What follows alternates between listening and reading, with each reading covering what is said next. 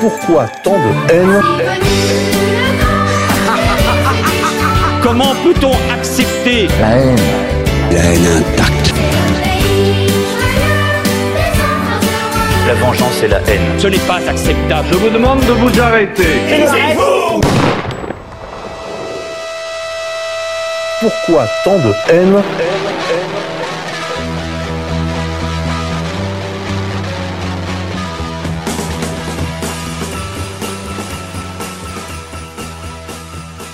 Chers amis auditeurs, on se retrouve pour une nouvelle édition de Pourquoi tant de haine, l'é- l'émission des génocides imaginaires sur les antennes de RFM, la radio d'égalité et réconciliation. Vous pouvez retrouver nos activités sur le portail d'égalité et réconciliation, le principal outil de réinformation en langue française. Vous pouvez également faire des dons, à la fois des dons euh, récurrents et également en monnaies électroniques, puisque euh, c'est un outil qui a été mis en place et qui permet de contourner la grande banque. On reçoit aujourd'hui Philippe Champion pour ce livre Pierre le Grand chez Louis XV aux éditions Apopsis. Philippe Champion, bonjour. Bonjour, monsieur K. Alors, les auditeurs vous connaissent peu parce que vous êtes rare dans les médias, euh, les médias dissidents, les médias mainstream. Vous êtes un homme discret, mais vous êtes un homme qui travaille beaucoup depuis des années euh, à la cause nationale.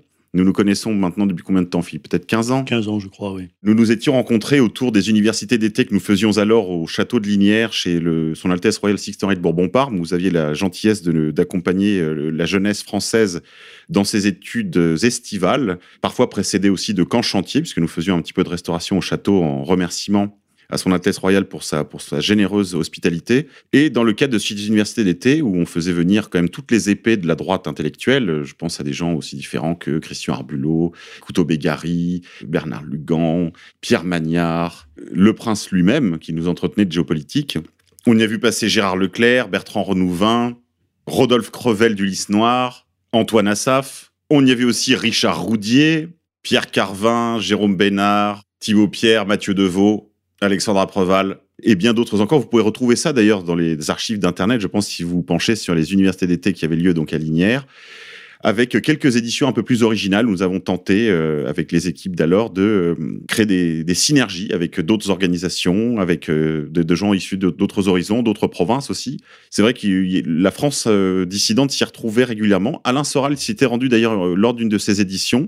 Il y a presque dix ans maintenant. Et puis, euh, nous avons migré euh, vers d'autres horizons, vers euh, les, les cieux de C en Normandie, euh, hébergés par Academia Christiana pour ces universités d'été, où vous venez toujours et encore il y a quelques semaines, vous étiez en compagnie de cette jeunesse catholique et nationale qui cherchait à se former. Et c'est vrai que vous avez un- une solide colonne vertébrale théorique de formation maurassienne et vous avez animé de très nombreux ateliers, de très nombreux points du matin. Euh, Vous faisiez des points de doctrine euh, en rappelant les notions fondamentales de la pensée maurassienne, aussi bien la méthode de l'empirisme organisateur, l'objectif du nationalisme intégral, qu'est-ce que signifiait l'expression la France seule, euh, qu'est-ce que c'est que le politique d'abord, qu'est-ce que, dans quel sens Maurras l'entendait-il, la notion du politique. Vous avez donné de nombreuses conférences, dont certaines sont en ligne. Vous pouvez retrouver ça sur YouTube. Je vous encourage, amis auditeurs, à aller taper le nom de Philippe Champion dans votre barre de recherche YouTube et vous trouverez de belles émissions aussi, puisque je pense à l'une que vous aviez donnée aux médias euh, Fréquence Orage d'Acier que j'animais jadis, intitulée Politique d'abord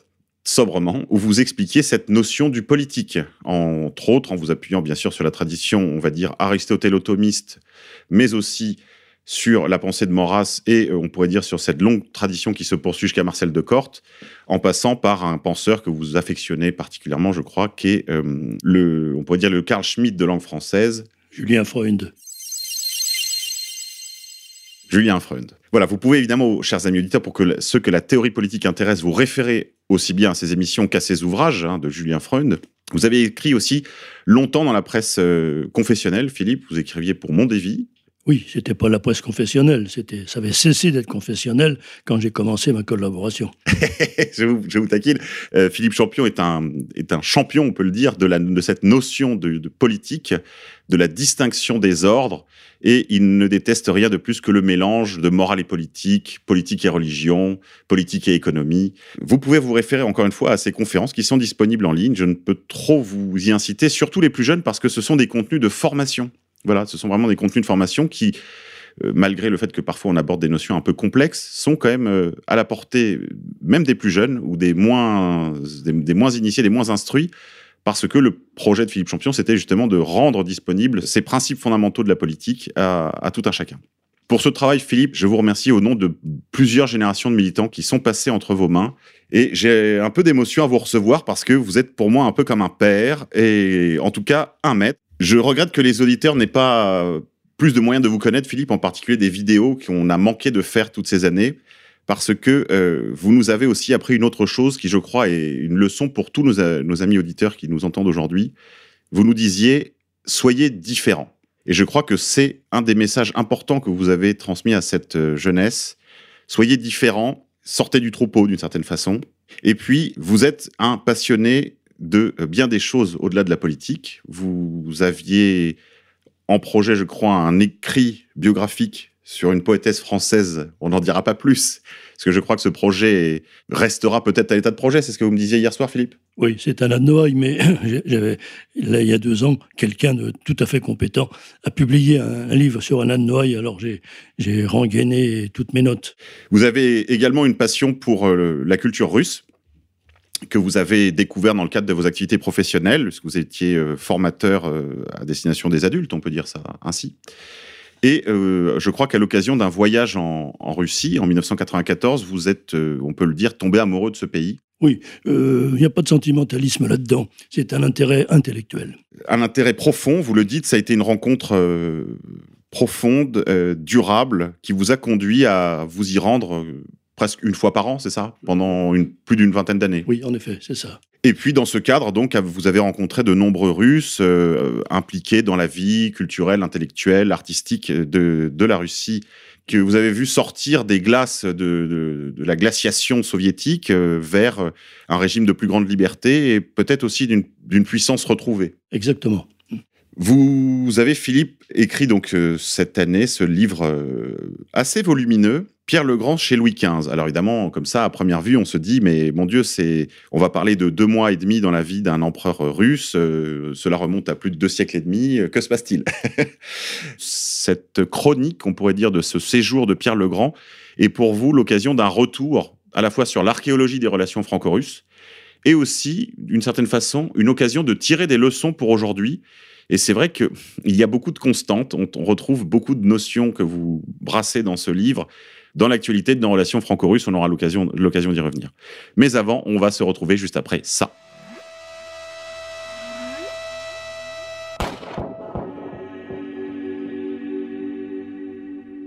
On se retrouve avec Philippe Champion pour nos chroniques. Alors Philippe, dans les dernières semaines, les derniers mois, avez-vous remarqué euh, dans l'actualité des choses, des, nouvelles de lumière, des nouvelles de ténèbres, des choses qui seraient favorables à notre cause, à la cause nationale, des choses qui lui seraient défavorables? Je suis pas très intéressé, à vrai dire, par la politique intérieure française. On est dans un dans une soupe qui est toujours la même. J'ai toujours vécu dans cette soupe. Euh, ça ne m'a jamais intéressé. Ce qui est probablement le plus intéressant, en général, et pour la France en particulier, au fond, ce sont les nouvelles de politique étrangère même si la France n'a pas l'air d'être directement concernée.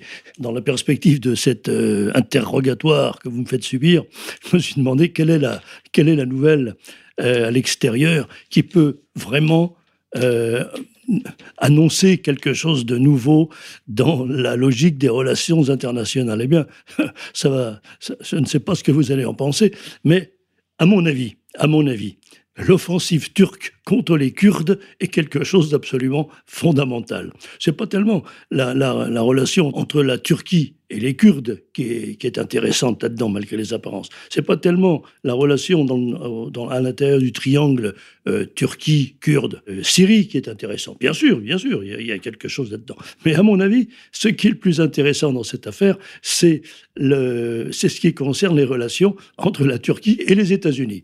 Parce que euh, il y a une quinzaine d'années, il avait traîné dans nos, dans nos milieux une carte une carte euh, qui était supposée être le projet de rebrassage des frontières du Proche-Orient, fabriqué par je ne sais quel, je ne sais plus du tout quel, euh, oui, quel, euh, quel de pensée américain, je ne sais plus exactement. Mais je, ce dont je me souviens, et ça m'avait beaucoup frappé à l'époque, c'est qu'ils ils avaient envisagé la création d'un immense Kurdistan, un immense Kurdistan qui prendrait un bout du nord de l'Irak, un bout du nord-est de la Syrie, et puis surtout un énorme bout, un énorme bout de la Turquie, qui reste, je ne suis pas tout à fait sûr, mais en tout cas qui s'approcherait largement de la mer Noire.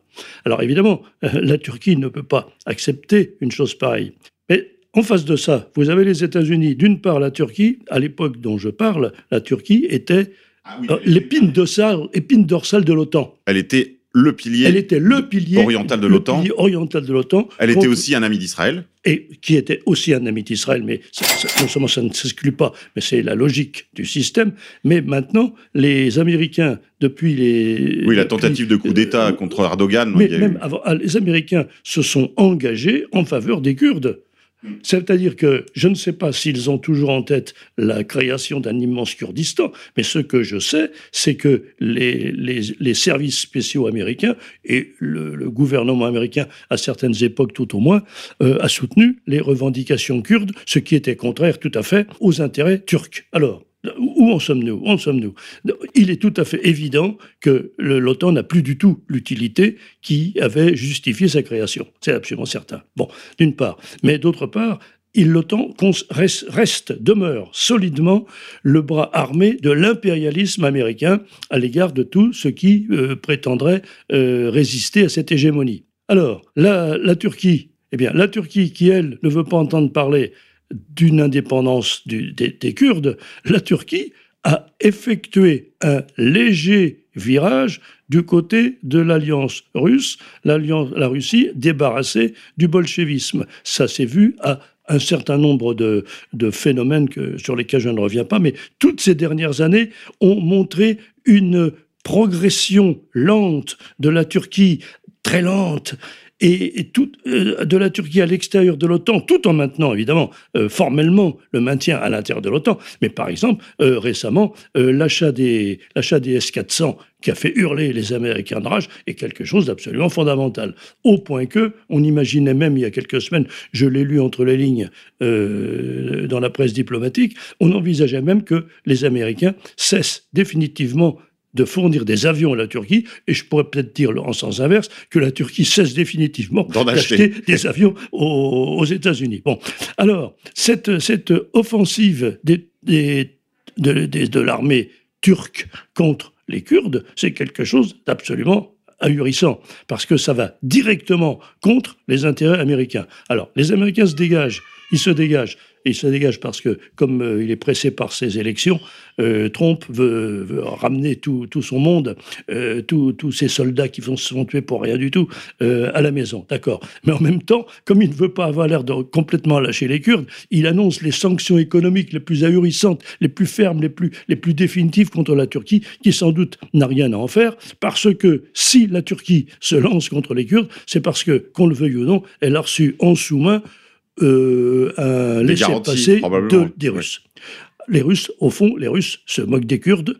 Bon, ce qui est intéressant, c'est que l'Union européenne, par la voix du misérable président français Macron, a protesté euh, d'une façon tout à fait verbale et sans aucune espèce d'engagement euh, pratique pour dire à la Turquie attention, vous pouvez y aller, mais soyez doux, soyez tendre, hein, massacrez, mais tranquille, mais doucement, euh, massa- massacrez sans que ça se voit. Bon, les Turcs s'en moquent complètement aussi. Voilà, je pense que cet événement est un événement clivant pour la suite des relations internationales au Proche-Orient. Maintenant, qu'est-ce qui, eh, qu'est-ce qui se cache comme intérêt d'Israël là-dedans? C'est sûrement pas. C'est sûr, les Turcs ne travaillent sûrement pas pour Israël. Et ils ne le font pas. plus en tout cas. Depuis, la, depuis le retournement d'alliance dont on, on est, dont on parle là, et qui, qui a, dont une date importante a été ce coup d'État, ce coup d'État manqué euh, contre Erdogan, il est vrai, euh, les Israéliens sont un peu perdants dans cette affaire parce que les Turcs étaient une euh, garantie de, comment on pourrait dire, de pouvoir désenclaver, par exemple, leurs opérations aériennes. Hein, L'armée israélienne s'entraînait dans le ciel turc, parce que c'est vrai que le ciel d'Israël, euh, j'imagine qu'avec un F-16, en, en 10 secondes, on est sorti du, ciel israélien. Euh, je crois qu'une remarque importante à faire pour l'auditeur aussi, c'est que la Turquie est l'ennemi euh, naturel, historique de, de, de la Russie. Et que c'est en cela un phénomène doublement important parce que, Oui. d'une certaine manière, ils enterrent l'âge de guerre, euh, Oui, cet âge de guerre euh, séculaire. euh, oui, euh, je crois que sur ce point-là, il faut être un peu, un peu réservé, parce que je suis convaincu que Erdogan est un très grand, est un très grand politicien, un très grand chef politique, comme l'est Poutine. ils n'ont pas enterré leur rivalité. Mais comme ils sont tous les deux réalistes, ils vont jusqu'au bout des réunions possibles dans les domaines où c'est possible, sans pour autant concéder quoi que ce soit à leur rivalité historique séculaire. Et même, oui, je dis séculaire. Voilà. Donc, que la Turquie ait accepté de recevoir le terminal gazier du gazoduc sous la mer Noire, alors que l'Union européenne avait contraint la Bulgarie à y renoncer, c'est déjà un renversement géopolitique. Est-ce que ça veut dire qu'ils renoncent à leur rivalité? Sûrement pas. Mais d'un autre côté, si la mer Noire redevient ce qu'elle a été pendant des siècles et qu'elle est restée et qu'elle était encore et qu'elle était encore à l'époque de l'Union soviétique, c'est-à-dire un lac russo-turc, bon, bah, chacun, chacun a sa rive, chacun a sa rive, et aucun des deux ne prétend plus mordre sur la partie appartenant à l'autre. Voilà. Il s'appelle juste Leblanc. Ah bon, il n'a pas de prénom je viens de vous le dire. Quand on est con, on est con. Cher Philippe, avez-vous, dans l'actualité ces derniers jours, identifié un con du mois? Vous me tentez beaucoup, là. Oui. Alors, c'est qui le client? Je vais vous, oui, je, vais vous choquer parce qu'on dit, il y, a un adage latin eh, qui dit que des morts, on ne doit dire que du bien. D'ailleurs, je me suis toujours demandé pourquoi précisément. ça, me paraît euh, contre nature. Je suis extrêmement étonné que cela. Euh, bah, la mort ne, fait pas de vous un saint ipso facto, quand même. Bah, c'est ce, que je pense. Mais justement, à partir de la mort de quelqu'un, on doit pouvoir commencer à, dire des, vérités que, que, que, de son vivant, on essayait d'occulter pour des tas de raisons. Pour moi, il n'y a aucun doute. J'en suis navré pour vous, mais le con du mois, c'est Chirac.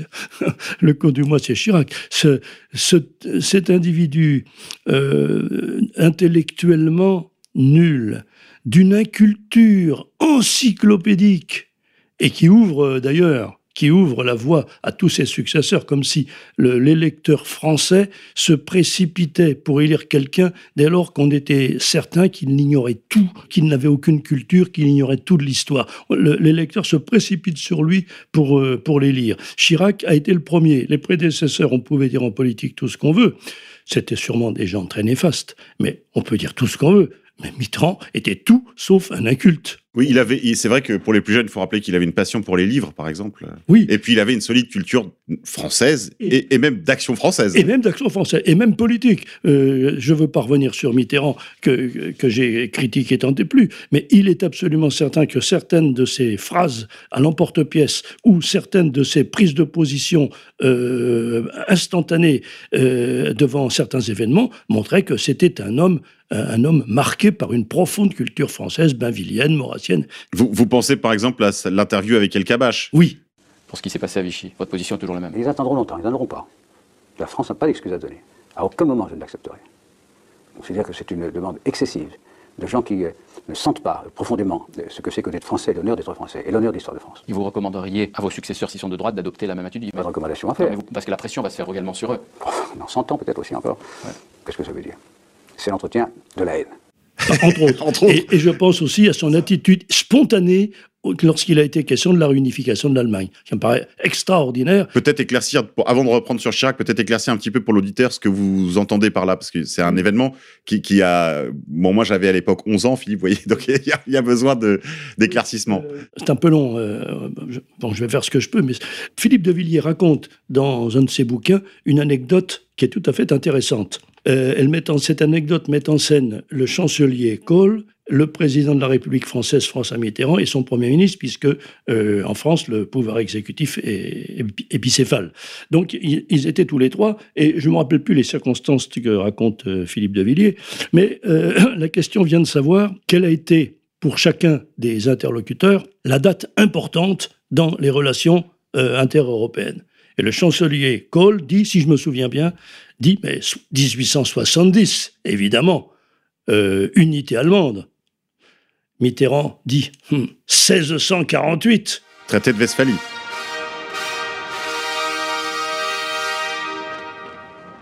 Traité de Westphalie, c'est-à-dire le contraire de l'unité allemande. Très intéressant. On pourrait Oui, faire traité de Westphalie qui a, garanti, qui a garanti 850 ans de paix à l'Europe. Absolument.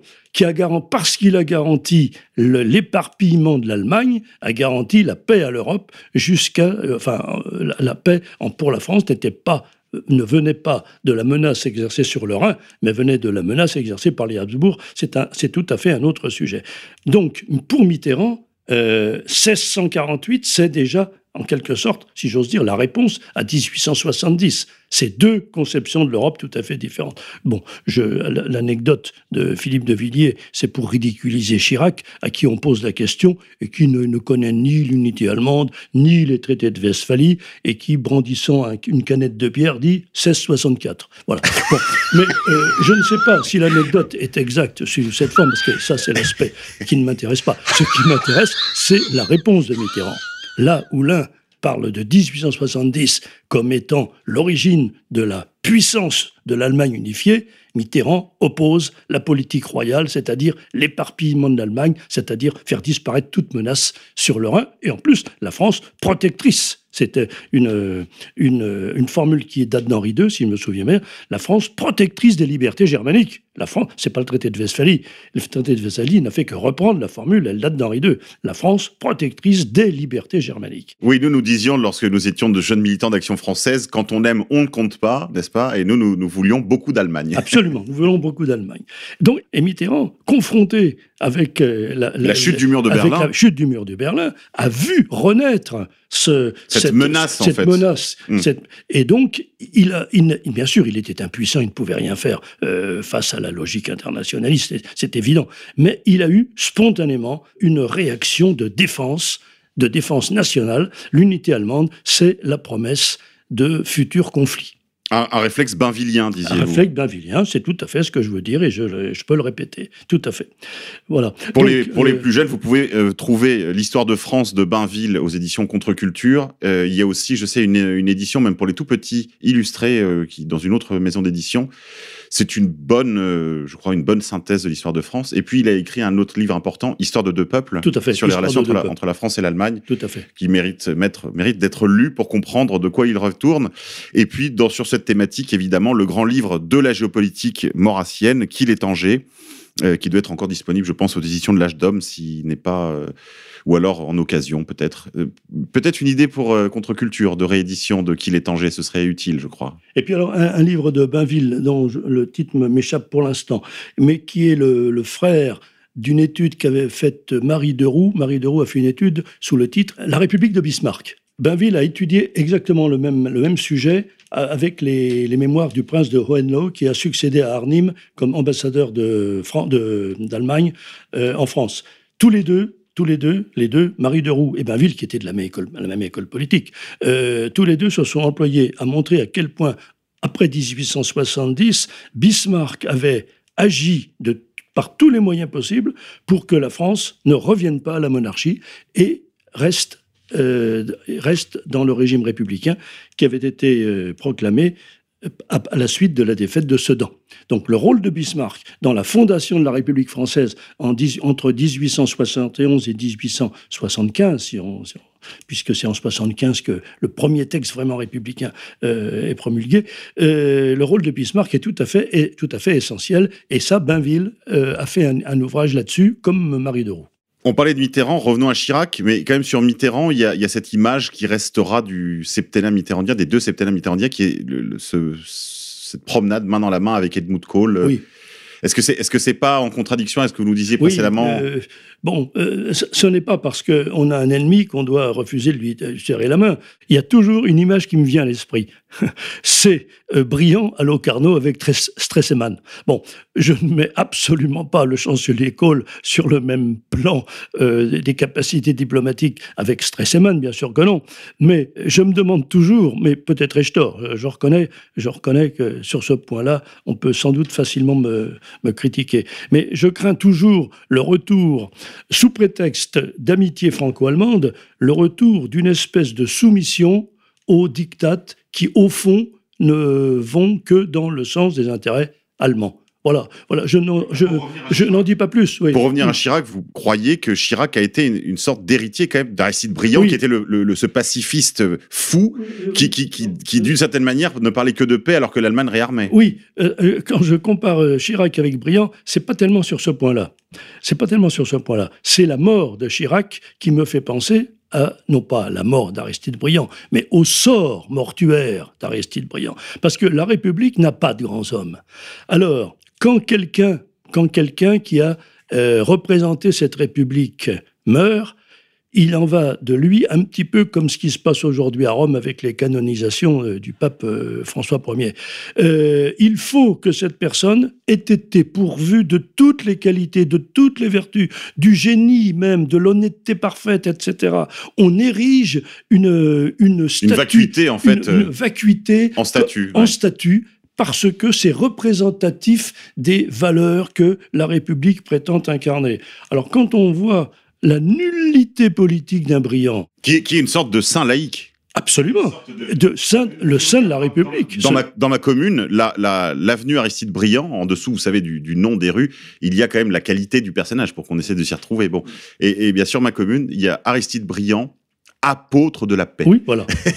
Il- exactement. Apôtre de la Il paix. est probablement Mais- monté au ciel des. Voilà. des- mais, hein mais- mais Euh, un apôtre de la paix qui est une des causes de la guerre de, de, de- de 39-45. Vous me disiez Mm. que si euh, Briand n'était pas mort euh, avant le début de la guerre et s'il avait survécu à la guerre, vous me disiez que c'est lui qui aurait été à la place De Laval. de Laval dans, dans le box des accusés. Je n'ai aucun doute que le maréchal Pétain aurait appelé Briand. Je n'ai aucun doute dans mon esprit. Malheureusement, il était mort dix ans trop tôt, pas tout à fait dix ans, mais il était mort suffisamment tôt euh, pour y échapper. Bon, bah, dans ce, cas-là, qu'on le déterre, qu'on le fusille.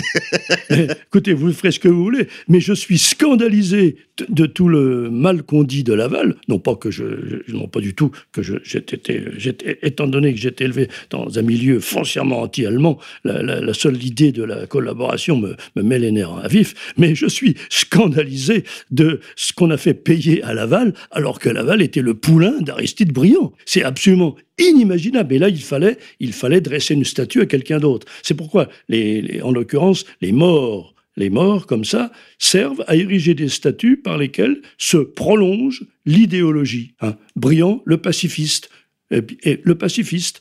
Mais alors, que restera-t-il de Chirac? J'en sais rien, parce que, parce que lui, il n'a vraiment rien fait.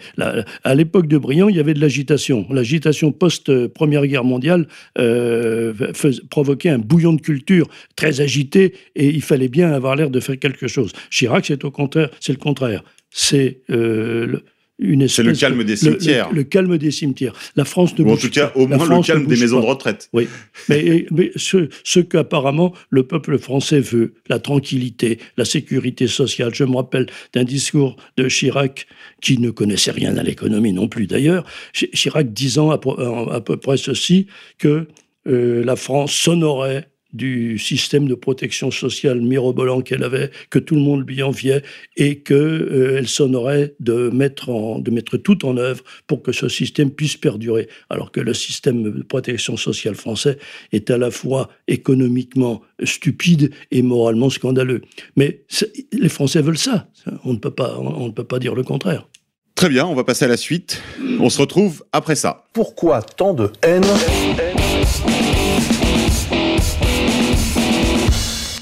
Alors Philippe, on se retrouve après ce petit bobino pour parler maintenant de vos travaux en projet. Je voudrais que vous disiez un mot à nos auditeurs de ce que vous avez en magasin euh, pour eux dans les quelques mois à venir, j'espère. Euh, vous aviez déjà fini le manuscrit d'un livre euh, sur la question de la violence. Oui, j'avais fini. C'était pas un livre, c'était une, brochure. J'étais venu là un peu par hasard, en retombant sur une édition des Réflexions sur la violence de Georges Sorel.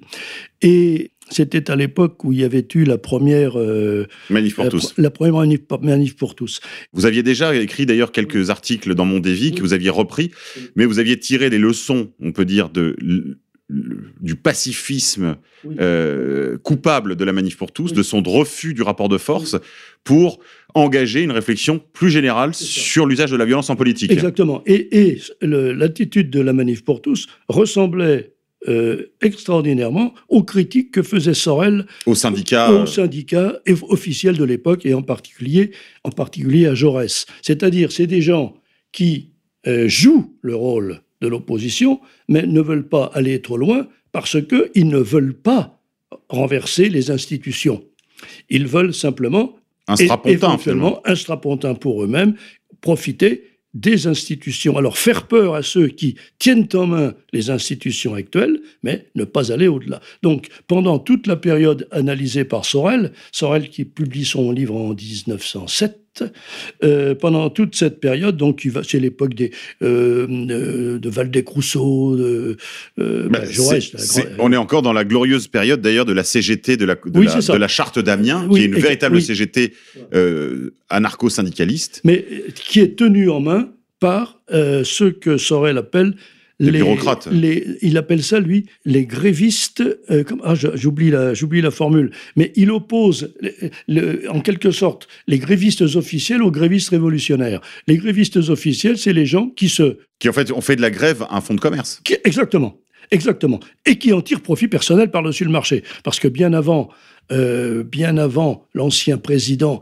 de Force ouvrière, Oui, qui, Qui était était- connu pour était- les restos, les Ouais, cigares, les bagnoles et les filles. Eh, bi- eh bien, et, et qui était cependant indéfectiblement réélu par les, par les membres de son syndicat, Jaurès était un peu comme ça aussi. Bon, ça c'est ce que dit, c'est ce que dit Sorel. C'était Blondel. Blondel, Marc Blondel. Marc Blondel, pour les plus jeunes, allez regarder sur Internet. Il, il ressemble- extraordinaire. il ressemblait à un, un Un macro, bourgeois repu. Euh, un sénateur en fait. Il a un physique de sénateur, mais il était, on pourrait dire, un patron syndical. ouais. C'est-à-dire qu'il vivait, il vivait en fait de la manne Il syndicale. vivait royalement de la manne syndicale, oui. Qui d'ailleurs a tout, disons-le, en France, il y a toujours eu cette politique, en particulier autour de l'IUMM, là, l'institut, enfin le, le- la branche euh, métallurgie du patronat a toujours euh, eu la main euh, leste pour graisser généreusement Oui, graisser les pour les syndicats. retenir, euh, euh, pour qu'ils n'aillent pas trop loin. Euh, Sorel, dans son bouquin, à propos de Viviani, euh, qui était une crapule euh, républicaine de l'époque, dit Faites bien tout ce que vous voulez, mais surtout ne cassez pas l'assiette au beurre. Or, finalement, euh, or, finalement, la manif pour tous, je ne dis pas que ce soit des vendus, bien sûr que non, mais ce sont à coup sûr des incapables de l'action révolutionnaire. Ils ont un style opportuniste, Voilà. bourgeois Et ça, c'est et, et plutôt communicationnel que Oui, actionniste. mais communicationnel, ils n'en ont pas les moyens. C'est- S'ils tenaient en main les médias, ça pourrait à la rigueur se faire. Mais comme les médias sont tenus par leurs adversaires, ce qu'ils peuvent faire ou rien, c'est exactement la même chose. Et ça a été encore confirmé par le dernier euh, Épisode. le dernier épisode où l'aspect, euh, comment dirais-je, légaliste a été encore plus accentué que les fois précédentes. Oui, alors je reviens donc. Oui, parce qu'on se souvient pour les plus, les plus âgés qu'il y avait eu une menace autour de la manifestation, je crois autour du 24 mars, d'occuper les Champs-Élysées, c'est-à-dire de Oui, faire un sit-in, C'est ça. ce qui nous aurait conduit à franchir la ligne jaune et à entrer dans un rapport de force à la fois avec les forces de l'ordre et donc avec leur commanditaire, c'est-à-dire le gouvernement. Tout à fait. Et ça, ça a été analysé. Alors, je, le- je le- je le disais dans la première version de mon travail, euh, ça a été très bien analysé par Catherine Rouvier, Oui, professeur des universités. professeur, du- euh, professeur de droit public, et qui est une spécialiste de Gustave Le Bon. euh, qui- auteur de la psychologie des foules, Voilà. qui est Et- disponible, je crois, chez Contre-Culture. Je sais qu'il y a une édition chez au PUF, mais je crois qu'il est disponible aussi chez Contre-Culture. La psychologie des foules de Gustave Lebon. Oui, ça c'est tout à fait intéressant. Et euh, Catherine Rouvier euh, montre, et Alain de Benoît le dit d'une autre façon au- aussi, euh, elle montre que les organisateurs de la Manif pour tous ont tout fait justement pour Désarmer, pour oui. désarmer la foule. Donc, empêcher la psychologie des foules, qui peut être utilisée dans un sens révolutionnaire, la, euh, la détourner de ça pour en faire, au contraire, une espèce de... De- de- euh, de marche dominicale. De, de marche, oui, c'est ça, une, une espèce de pieuse procession où il s'est même Mais quand une procession sans crucifix. sans crucifix.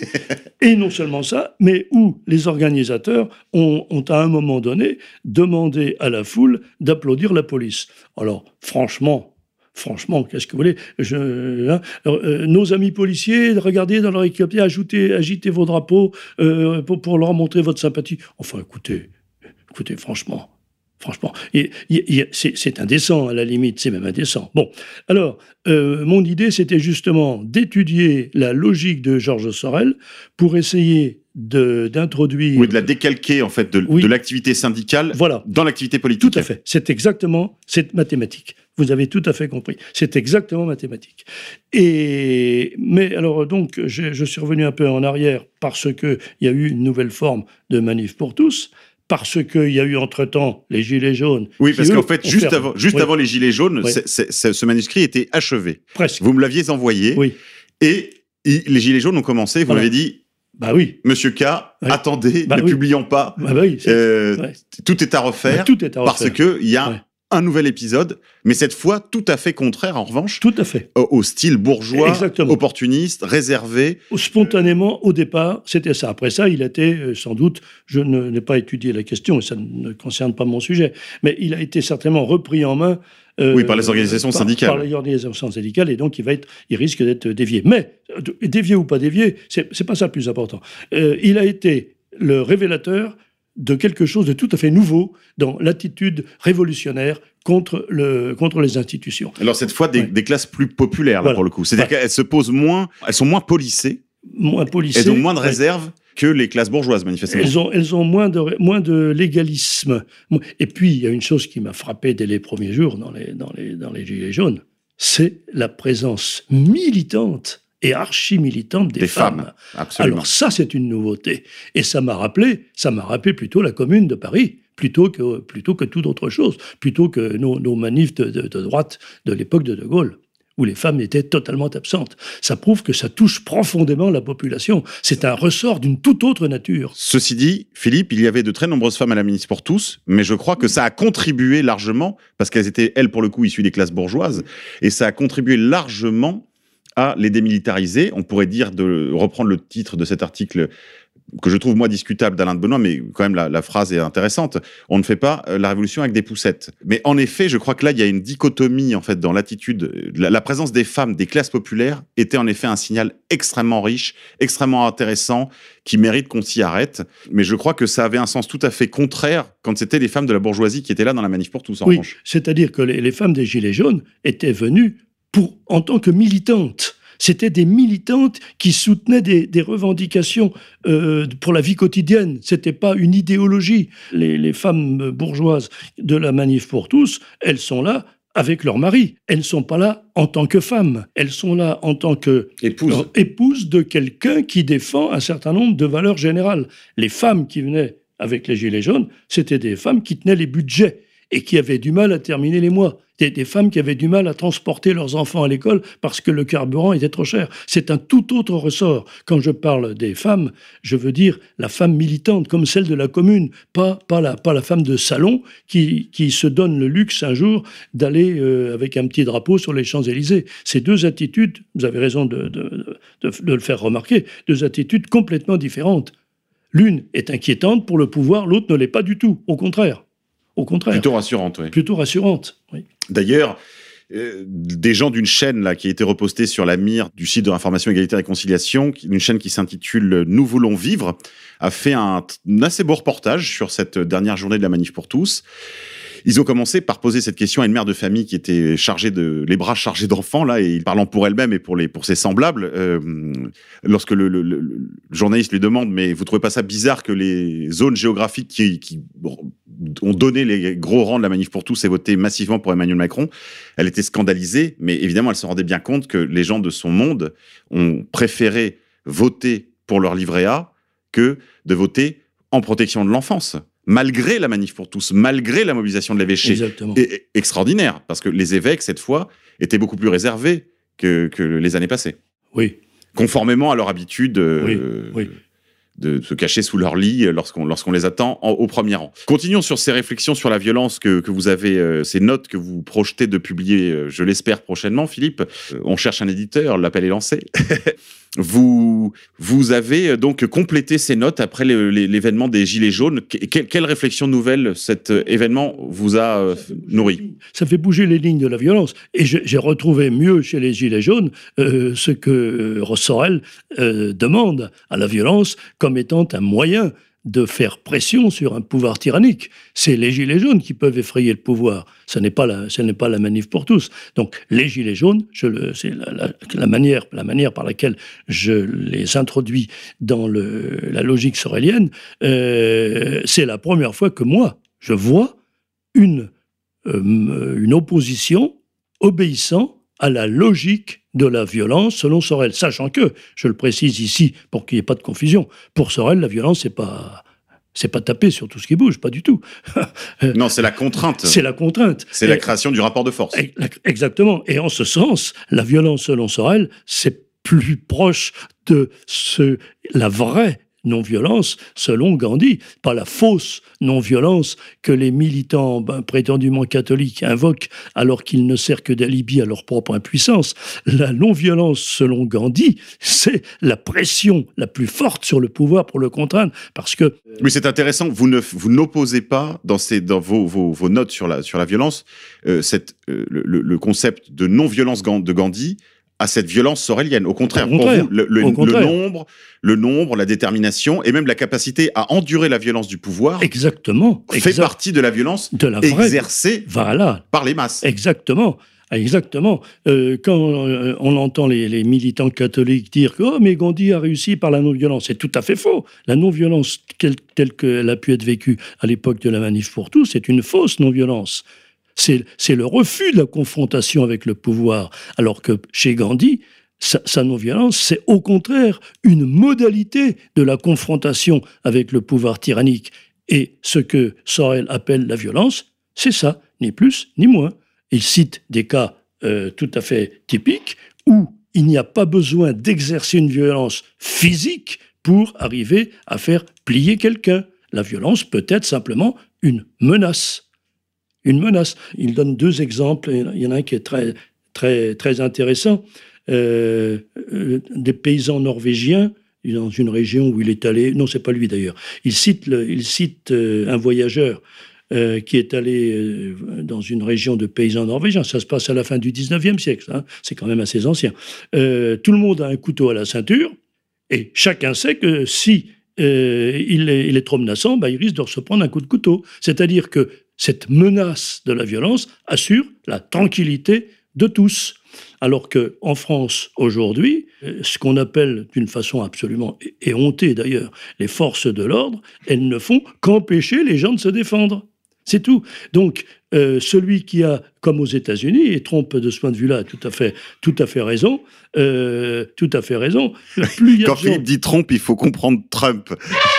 Mais pourquoi? Parce que Non, je plaisante. Oui. Continuez, Philippe. Oui, euh, il est certain que, que la, la menace, ou plutôt pas la menace au sens propre, mais la possibilité de la possibilité pour quelqu'un qui médite un mauvais coup de tomber sur une défense instantanée, bah, retient, retient le, le, malfrat. Alors que la menace lointaine d'une intervention hypothétique et différée dans le temps de, de, de, gendarmes qui ne se dérangent d'ailleurs euh, pas neuf fois sur dix, n'empêche certainement pas les gens d'aller attaquer les vieillards dans leur lit. Non, ça sûrement pas. Très bien. Ben, merci pour ces quelques réflexions sur la violence. Vous pouvez retrouver euh, un échange à ce sujet avec vous, Philippe Champion, sur YouTube, sur la chaîne Fréquence Orage d'Acier. Vous trouverez euh, l'émission que nous avions enregistrée sur euh, violence et politique. On va se retrouver après ça. Pourquoi tant de haine?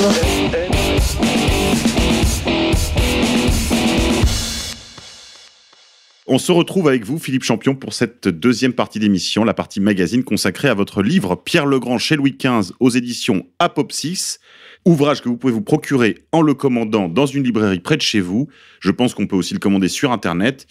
Et si vous êtes gentil, vous pouvez même le commander, je pense, via Contre-Culture, puisqu'elle fait euh, office de librairie également. Donc Philippe, vous avez écrit ce livre Pierre Legrand chez Louis XV sur un séjour. C'est une, une- la chronique, l'analyse aussi, l'examen du séjour, peut-être du plus grand tsar de l'histoire de la Russie après euh, Ivan, Ivan IV, euh, chez Louis XV, donc au cœur, on pourrait dire, du, grand siècle français. Deux mois et demi de séjour et beaucoup de leçons que vous tirez de ce, séjour de Pierre le Grand en France, à la cour de Louis XV. Et vous euh, tirez donc de cet épisode quelques grands principes. D'abord, des principes généraux, je dirais, dans les relations internationales, des principes généraux qu'on pourrait rattacher à l'école française de géopolitique. Cette école française de géopolitique qui va, on pourrait dire, du réalisme de la pratique diplomatique capétienne jusqu'à la théorie, euh, ou la, on pourrait dire, oui, jusqu'à la doctrine maurassienne dont on a parlé en première partie de l'émission, euh, explicitée dans Qu'il est Tanger, par exemple, mais pas seulement. Également dans la pensée euh, d'un important historien comme Jacques Bainville, mais qui se poursuit aujourd'hui euh, dans le temps contemporain avec des travaux aussi variés que ceux de Pierre Hillard ou Émeric Choprade, qui avait écrit une très importante monographie intitulée Géopolitique, constante et changement, qui lui-même se mettait d'ailleurs euh, à, je dirais, à l'école, aussi bien de ces maîtres que je viens d'évoquer, mais aussi de François Tual, par exemple. Et euh, on retrouve aussi nombre de ces plumes, euh, soit d'historiens ou de géographes, dans la défunte Nouvelle Revue d'Histoire, fondée par Dominique Vénère, mais reprise par son compère et complice Philippe Conrad. Et c'est vrai qu'on on voit la, non seulement la prospérité, mais même la renaissance de cette école française de géopolitique à laquelle vous vous rattachez, je dirais, bien naturellement. Le premier chapitre de l'ouvrage est consacré à ce qu'on pourrait appeler l'archéologie des relations franco-russes. Est-ce que vous pouvez nous en dire un mot et particulièrement nous parler de la figure centrale de cette, de cette archéologie des relations franco-russes autour de la, princesse Anne de Kiev, reine de France et princesse euh, kievienne. Oui, alors là vous faites un, vous faites un saut, un saut chronologique qui, est un peu exagéré, parce que la princesse Anne, Anne de Kiev ou Anne de Russie, qui a épousé le roi de France Henri Ier, montre qu'à l'époque, ce qui s'appelait, ce qui était la Rousse, la Rousse, la Rousse, euh, exerçait sur l'Europe occidentale une, séduction qui venait de sa proximité géographique, culturelle, familiale avec l'Empire l'empire de, de, Constantinople. C'est-à-dire la Rome, romain, la Rome, la Rome, continuée. La Rome continuée, le seul empire euh, subsistant après la, chute de Rome. Bon, mais... Ce qu'on appelle la deuxième Rome. La deuxième Rome, oui, exactement. À la fois au sens religieux et au sens, au sens politique. Bon, mais entre, entre cet événement qui date de 1051, entre cet événement et le début de relations diplomatiques avec la Russie, il s'écoule cinq siècles. C'est-à-dire que pendant, entre Anne de Kiev et mettons François Ier, si vous voulez, euh, il s'écoule cinq siècles pendant lesquels la Russie cherche sa place. Et pendant ce long temps où la Russie cherche sa place, il n'y a pas de relation entre la Russie et les autres pays. On sait que ça existe, mais ils sont poussés d'un côté, de l'ouest vers l'est, par le royaume polono-lituanien, et ils sont poussés de l'est vers l'ouest par les, invasions tatars. Donc il faut que la Russie se débarrasse progressivement de cette menace occidentale euh, qui est euh, polono-germanique polonos baltes, euh, mais il y a Ruthène, euh, prussiens, mais, mais, aussi, templiers, mais, aussi les chevaliers teutoniques. Les, les teutoniques il, oui. y a, il y a tout ça dans cette poussée de l'ouest vers l'est. Il y a tout ce tout ce magma de, de violence qui veut repousser euh, les Russes le plus loin possible vers l'Est. Mais vers l'Est, c'est la, rencontre avec les Tatars, qui, eux, ont entamé leur marche à travers les steppes pour, pour aller vers l'Europe. Donc, euh, la Russie a du mal à trouver sa, sa place.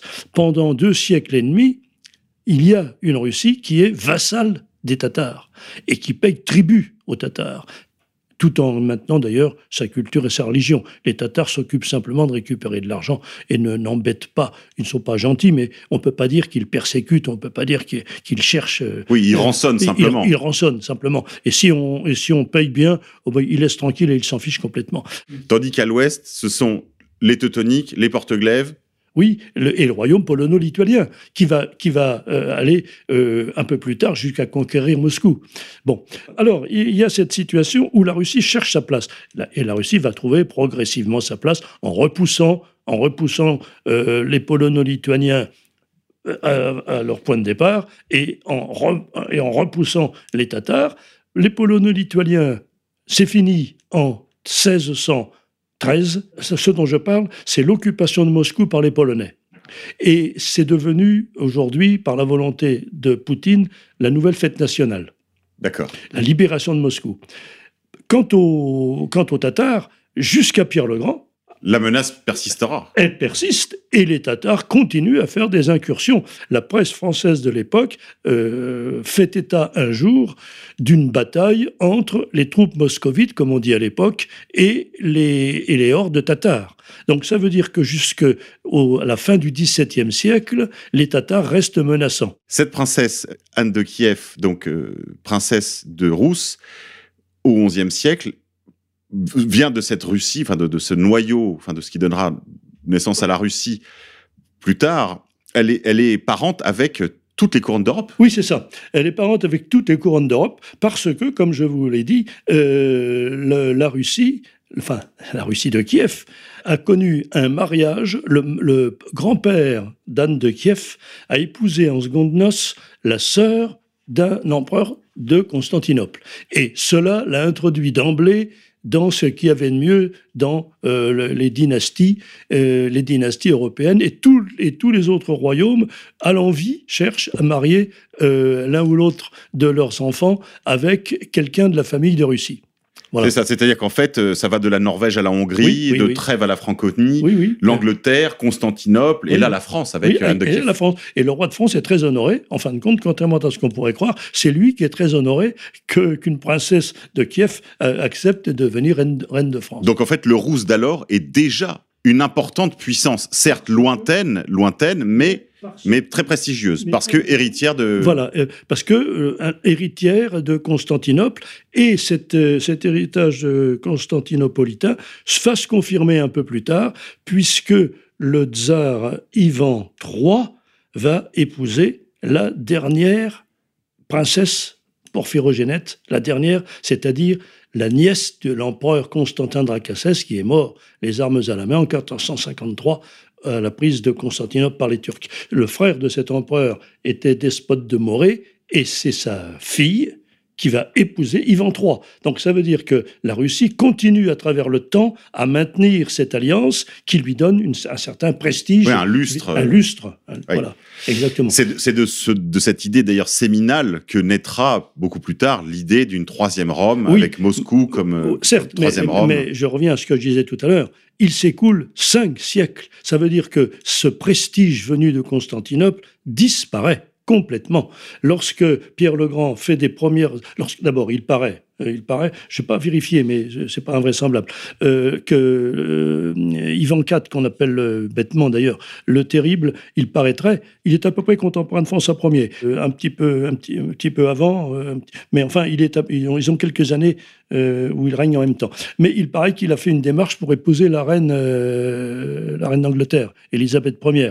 Bon, ça veut dire que et qui a, qui a, refusé. Mais à l'époque, personne ne s'intéresse plus à la Russie. Les cinq siècles pendant lesquels elle, elle s'est taillé sa place l'a retirée du circuit européen. On a le sentiment comme si la Russie s'éloignait géographiquement. Absolument, tout à fait. Et alors, il y a une cause, au moins une cause religieuse à cela, c'est le schisme de 1054, probablement qui a pesé lourd oui. dans, cette, euh, de, dans cet éloignement culturel de la, un, le sentiment d'une rupture, euh, d'une rupture oui, enfin, comme, comme d'un mur finalement qui, qui, oui. qui, qui, éloignerait cette, cette rousse et qui est, comme vous le disiez tout à l'heure, occupée à d'autres, à d'autres affaires, à, à, en fait, à trouver sa place tout, tout simplement. Alors Pierre le Grand est le premier, euh, en le premier qui essaye de renouer avec l'Occident. C'est, c'est en cela qu'il est intéressant. Il y a des tas, des tas de raisons, naturellement, mais euh, par opposition au type de relation qui exista jusqu'au XIe siècle, euh, les relations qui vont exister à partir de la fin du, 10, du XVIIe et, et, au XVIIIe vont tendre à considérer la Russie comme un État parfaitement secondaire, sans importance, dont l'alliance ne sert à rien. Le premier qui est, je, cite dans, le livre, et il y a eu un, diplomate français qui, a été, qui était ambassadeur à Copenhague, un certain Danzé oui, sous, sous, Charles IX, et il est suivant, il est resté 40 ans à Copenhague. Il a essayé de lancer le, la monarchie française euh, sur la piste d'une alliance avec la Russie déjà à l'époque. C'est un, un, premier jalon. Ensuite, il y a eu Henri IV lui-même. Henri IV lui-même. Oui, vous euh, montrez dans votre livre ouais. qu'Henri IV a eu un intérêt assez vif pour oui, la Russie. Euh, parce que, parce que. Malgré le changement dynastique, malgré, on passe des Valois aux Bourbons. Mais ils ont, oui, mais c'est la politique française. Euh, ça, le, le, les dynasties en France euh, sont françaises. Euh, Oui, mais ce c'est très intéressant, justement. Euh, Ce qui est intéressant, c'est que avec cet, cet épisode, vous montrez qu'en réalité, les changements dynastiques en France sont presque sans conséquence Oui, sur, la, sur les, les grandes orientations de politique étrangère, par fait. exemple. Tout à fait. Euh, Mais, c'est un point intéressant. C'est un, point tout à fait intéressant euh, et- qui montre qu'il y a des nécessités d'une géopolitique lorsqu'elle est bien conçue. Et quelles que soient les personnes qui sont aux commandes, eh ben, on- il y a des nécessités. En fait, il y a des lois euh, des géopolitiques des presque lois. aussi, euh, presque autant d'airain que les lois de la physique, en C'est- fait. C'est tout à fait ce que je pense. C'est tout à fait ce que je pense. Et alors, euh, à l'époque d'Henri IV, il y a eu un, non pas un diplomate, mais un militaire, un, ancien, un, mousquetaire, je crois, qui s'appelait Marjoret. À l'époque, de- quand euh, il y a eu des, des querelles dynastiques euh, à Moscou, les, les candidats en, en- en opposition essayaient de trouver des mercenaires à l'étranger. Et ce Marjoret a été embauché par l'un des euh, Prétendants. par l'un des prétendants. Et il a, il, il a fait la guerre. Il a fait la guerre là-bas. Et quand il est revenu, euh, je ne sais pas exactement comment, mais Henri IV a eu connaissance de son existence et lui a demandé de publier quelque chose pour éclairer, le- pour l'éclairer lui d'abord sur ce qu'était la Russie. Oui, il a, il a écrit une relation de, Oui. de la situation en Russie. En effet. En effet. Et donc, c'est, euh, alors, après les, après les Valois, voilà, François Ier, Henri III, et Henri IV a continué dans la même voie. Et à cette époque, ce qui marque les relations entre la France et la Russie, c'est quand même une relative ignorance. Ce sont vos mots. Oui. Dites une, un regard d'incompréhension, voire négatif, qui se prolonge sur ce pays lointain, difficile d'accès, aux frontières mal définies, se perdant vers on ne sait quels confins asiatiques et dont les habitants, à demi barbares, ne sont pas très bien distingués des Tatars ou des Turcs qu'ils combattent. Oui. Pays fantastique et mystérieux, écrivez-vous, sur lequel courent les légendes les plus fabuleuses, parmi lesquelles celle de, celle de son inépuisable richesse en or et en pierres précieuses. Oui, alors euh, c'est un fait, personne n'y est allé, sauf Margeray, mais il y a des bruits qui courent, et c'est souvent le cas. Des, des choses extraordinaires, des, des animaux inimaginables, des, des... Oui, vous racontez que dans certains récits de voyages qui sont rapportés, euh, même de gens qui visiblement se sont rendus sur place, ils, ils rapportent toutes sortes de choses absolument euh, extravagantes. Extravagante, tout à fait extravagante. Bon, cela dit, ceux qui y vont, euh, il y a des marchands, mais les marchands restent sur les côtes. Alors vous dites des marchands beaucoup sortis de Dieppe, Oui, du port de ça. Dieppe. Oui, c'est ça. C'est la route Oui, d'ailleurs que oui, prendra le- l'empereur, euh, le tsar de toutes les Russies, donc Pierre le Grand, pour venir vers Paris. Oui, il, passera, il passera Il- par les Pays-Bas. Il, part- il- part, oui. Il, enfin, il, a- fait plusieurs routes, la route maritime et la route continentale. Mais il faut pas oublier qu'à l'époque, Riga est déjà un port russe. Et au moins, non pas pour l'aller, mais pour le retour, quand il part d'An- d'Anvers, il va aboutir à Riga. Le pays est, est méconnu. Il est méconnu. D'où viennent les, viennent les légendes? C'est des légendes anciennes. Euh, les marchands ne voient que les côtes et les missionnaires euh, par exemple, je cite un missionnaire sous Louis XIV, d'un père Avril, euh, va avoir les pires ennuis administratifs avec euh, avec la Russie. Ça va pas beaucoup, ça va pas beaucoup le le, le convaincre de d'aider à la au rapprochement entre les, les deux pays. Il faut dire qu'à l'exception de, de le- de- du tsar et d'une une élite éclairée finalement peu nombreuse, vous soulignez une xénophobie qui... Oui. Alors Un conservatisme d'abord de l'Église Oui, russe, oui. Et puis une xénophobie qui est quand même Oui. la- le, le bien le plus partagé par les Russes, là, pour Oui. le coup. Alors ça c'est sûr, Euh, mais c'est sans doute c'est sans doute d'origine religieuse. Je dis sans doute parce que je n'ai pas du tout approfondi cette question, mais il est absolument certain que les Russes ont le plus profond mépris Pour l'étranger. pour l'étranger, le plus profond Et mépris. Particulièrement, dites-vous, pour la France, Oui, parce, Parce qu'elle que- est l'incarnation de la latinité. tout à fait, exactement. la latinité oni. Absolument. Il n'y a pas d'Italie à l'époque, donc, mais la France, puissance, est- représente la, latinité onni. Mais il n'y a pas que la France. Je cite dans le, euh, je cite dans le livre le, le- le fait que le protocole pour euh, le, ceux qui visitent, qui Oui, étaient les- reçus par le tsar, Les les ambassadeurs. ambassadeurs, par exemple, le protocole exigeait que dès que le tsar avait serré la main de l'ambassadeur, il, il se lave les mains ostensiblement juste après. C'est- inconcevable. Et lorsque... Mais vous, vous dites que ça, c'était particulièrement apprécié dans les classes populaires. Oui, Que euh, cette xénophobie oui, oui, euh, oui. euh, euh, manifeste, publique, injurieuse en réalité, tout à fait. euh, était très appréciée des Russes. Absolument. C'était une, une des manifestations de la légitimité du prince. Son- le fait qu'il était immensément supérieur à tous les autres princes de la terre. Voilà. Alors Pierre le Grand euh, a essayé de rompre cette, euh, cette logique Mais il était, au départ, il est allé au-devant de pas mal d'avanies, naturellement. Il n'a pas été pris au sérieux. Louis XIV, dans un premier temps, a, Louis XIV a toujours refusé de le recevoir. Euh, parce qu'il a fait des démarches. Mais oui, alors à la décharge de Pierre le Grand, la, la première euh, ambassade, racontez-vous assez longuement, qui a été reçue du temps de Louis XIV, ça s'est pas très bien passé. Oui, alors effectivement, y a, ça c'est ça c'est euh, pas très bien. Enfin, pas la première, euh, Non, la deuxième. deux- non, non, oui, la la- deuxième. oui. La première, ça a été assez neutre, mais la deuxième, c'est assez mal passé. Sans doute que ceux qui avaient été choisis, et c'était pas à l'époque de Pierre le Grand, c'était sa sœur. C'était sa sœur qui a été la régente et qui, à un moment donné, a, poursuivi. Parce que depuis, depuis euh, euh, Ivan III, la Russie essaye de se réintroduire dans le concert européen. Elle sollicite Oui, beaucoup. c'est elle, c'est elle, après avoir liquidé le problème, euh, euh, le problème polono-lituanien et le problème tatar, euh, c'est elle qui, après ça, essaye de se faire réintroduire dans le Conseil européen, dans le concert européen. Et donc, il y a des tentatives de- de- d'ambassade, et ça se passe plus ou moins bien. Et c'est vrai que cette deuxième ambassade sous Louis XIV, euh, vous racontez que les, les Russes étaient particulièrement, comment dire, rustres, Oui. et qu'ils se sont comportés plus en marchant, Oui, cherchant à esquiver les taxes Oui. douanières, euh, profitant en fait de ce prétexte d'une ambassade pour échapper à la taxe. Vendre leurs produits Voilà. sans taxe. Puis en même temps, euh, vaniteusement, si j'ose dire, euh, tenant à ce que le, les- le- le roi de France euh, respecte toute la titulature de- du tsar. C'était enfantin, pourrait-on dire. C'était enfantin. Voilà. S'en est venu aux mains, Oui, et ils- puis et puis vous racontez qu'il a fallu presque les foutre dehors Oui, parce qu'ils ne voulaient plus repartir. ne pourrait plus repartir, oui. Ils ont, il, il- il- il paraît que lorsque le. Parce que cette affaire relevait de la police de la cour, en quelque sorte. Et lorsque le- l'exempt de ce service est venu, eh ben, les, les Russes euh, l'ont menacé, l'ont menacé avec des poignards. Alors, euh, en France, c'est des choses qui se font pas. pas C'est Euh, un point très intéressant ouais, et très, ouais. que, vous, que vous approfondissez pas mal dans l'ouvrage, c'est sur la question de la civilité. Vous dites que Pierre le Grand est entre autres venu chercher en France euh, un modèle Voilà, de, oui. euh, de, de, Oui. de politesse, oui. de civilité, de, Oui. de comment dirais de, de, de civilisation tout simplement. Tout à fait. Et donc, quand il était enfant, il euh, se rendait dans un quartier de Moscou qui était peuplé par des étrangers, hollandais, Oui, des marchands, allemands, des marchands, Des marchands Italiens. et des, des Italiens et des et, euh, marchands et, artisans aussi, des choses que les Russes faisaient moins, pas, pas si bien.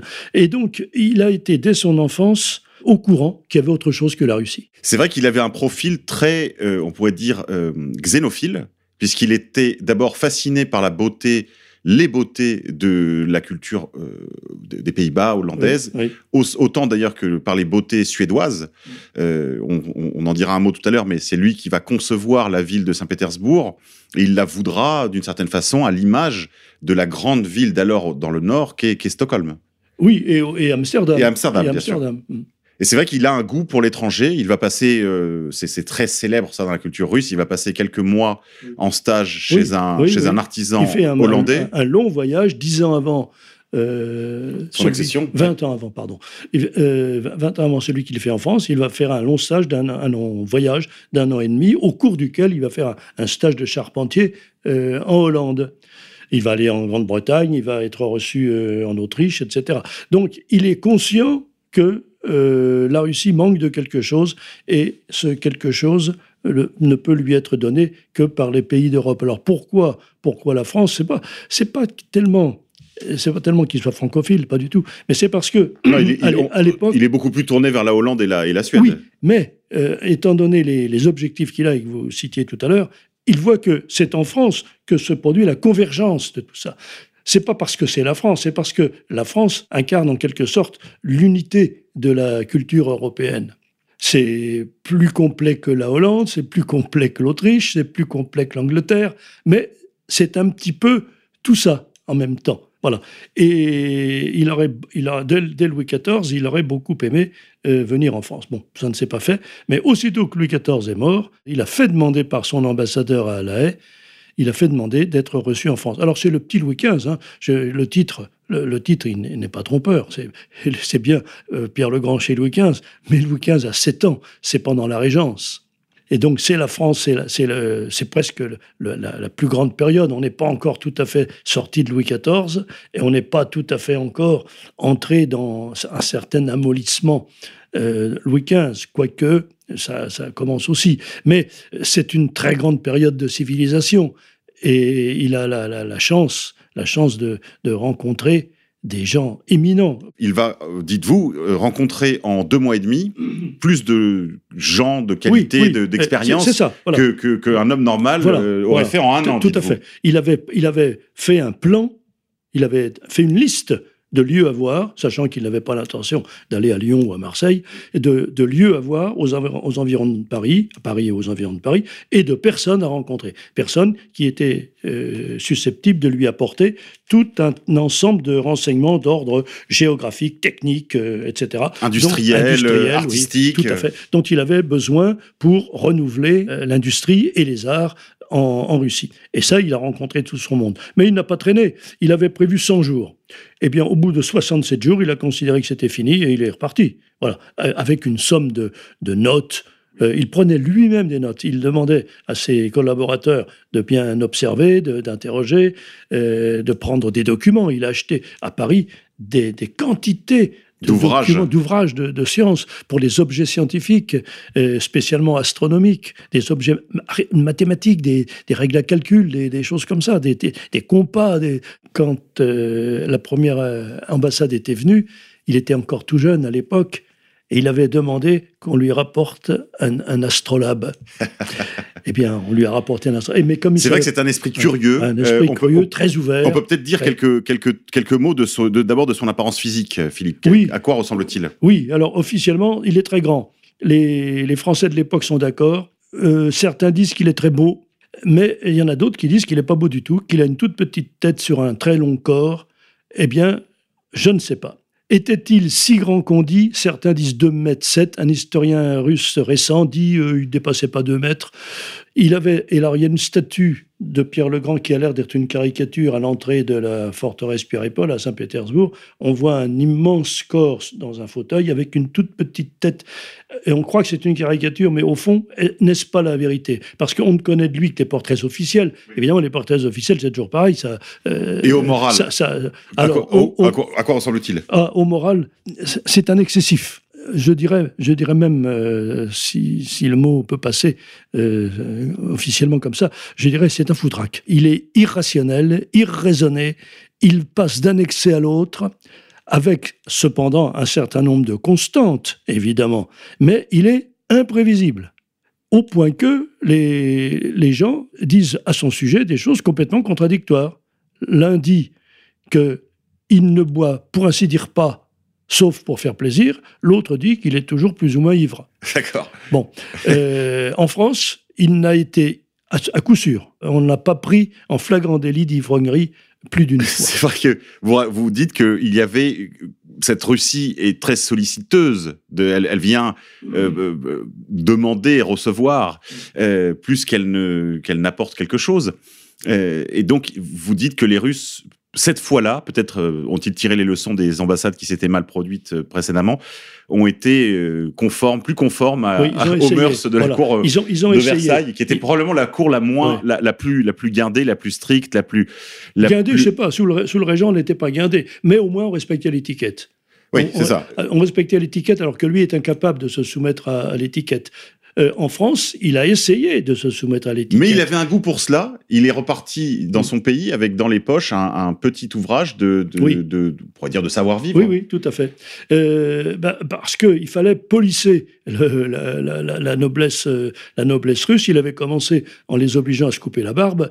Il avait continué en les obligeant à porter des vêtements à la manière européenne et non pas à la manière euh, orientale. Et là, il leur impose un certain nombre de pratiques grâce auxquelles il essaye de les rendre plus proches des cours euh, occidentales. Ce voyage de, Louis XV, euh, de, de Pierre le Grand chez Louis XV, c'est un tournant dans les relations franco-russes. Est-ce qu'on peut dire, comme vous l'écrivez à la suite de Constantin de Grunewald, que c'est la fin de neuf siècles de malentendus? Voilà, exactement. Maintenant, on ne peut plus dire en France qu'on ne connaît pas la Russie. Et il va y avoir un ambassadeur, non pas tout de suite, parce que l'Angleterre va faire tout ce qu'elle peut pour éviter, pour empêcher. Pourquoi l'Angleterre est-elle si attentive à, ce, à cette venue, à ce voyage, à, à ces relations nouvelles? Euh, Pressent-elle une menace? Eh bien, oui, évidemment, on, on peut, on, on peut comprendre à, à la su- euh, par, euh, par ce qui s'est passé dans la suite, c'est que l'Angleterre, voyant la puissance française et l'hypothèse de la puissance russe, peut bien comprendre que l'union de ces deux puissances marque la fin de, son, de sa propre puissance. Et c'est la raison pour laquelle aussi l'Angleterre a constamment essayé de dresser la France contre la Russie. Euh, La plus grande puissance continentale avec la puissance maritime qui frise le- l'équivalence avec, avec la Grande-Bretagne. C'est une menace terrible. Donc, euh, dès, le départ, dès le départ, les Anglais ont bien vu la menace qui, qui pesait sur eux. Donc ils vont réussir à reculer Ils ont la réussi venue à reculer la venue du ambassade. premier ambassadeur, oui, français à Moscou. voilà, à Saint-Pétersbourg. Ah, pardon, à Saint-Pétersbourg. Mm. Cependant, euh, Pierre le Grand, lui, lorsqu'il rentre chez lui, il laisse un ministre plénipotentiaire. Oui, oui. Mais euh, ça- c'est assez irrégulier aussi. Mais il faudra attendre quelques. Il faudra attendre euh, Elisabeth. C'est ça, ça son- Mais c'est le dé- on, on sent le tournant. Ah, c'est le début fait. de quelque chose. Ah oui, tout à fait. Alors, c'est le début de quoi, Philippe? Parce que la France d'alors est amie et alliée avec tous les ennemis de la Russie. Elle Oui. est alliée Oui. de la Turquie oui, contre l'Empire, contre le Saint-Empire romain germanique. Elle est alliée de la Suède, Oui. qui est le grand concurrent, Oui. le grand adversaire, qui a bien failli d'ailleurs faire sortir la Russie de l'histoire. Et puis, elle est euh, l'alliée aussi, euh, et de la Pologne également. La, la France a, a des intérêts en Pologne, elle Oui. cherche à toujours y mettre un candidat à elle. Les Russes euh, ont maintenant désormais euh, pacifié, on va dire, leurs leurs problèmes dont on parlait en, de- en première partie de cette euh, partie magazine.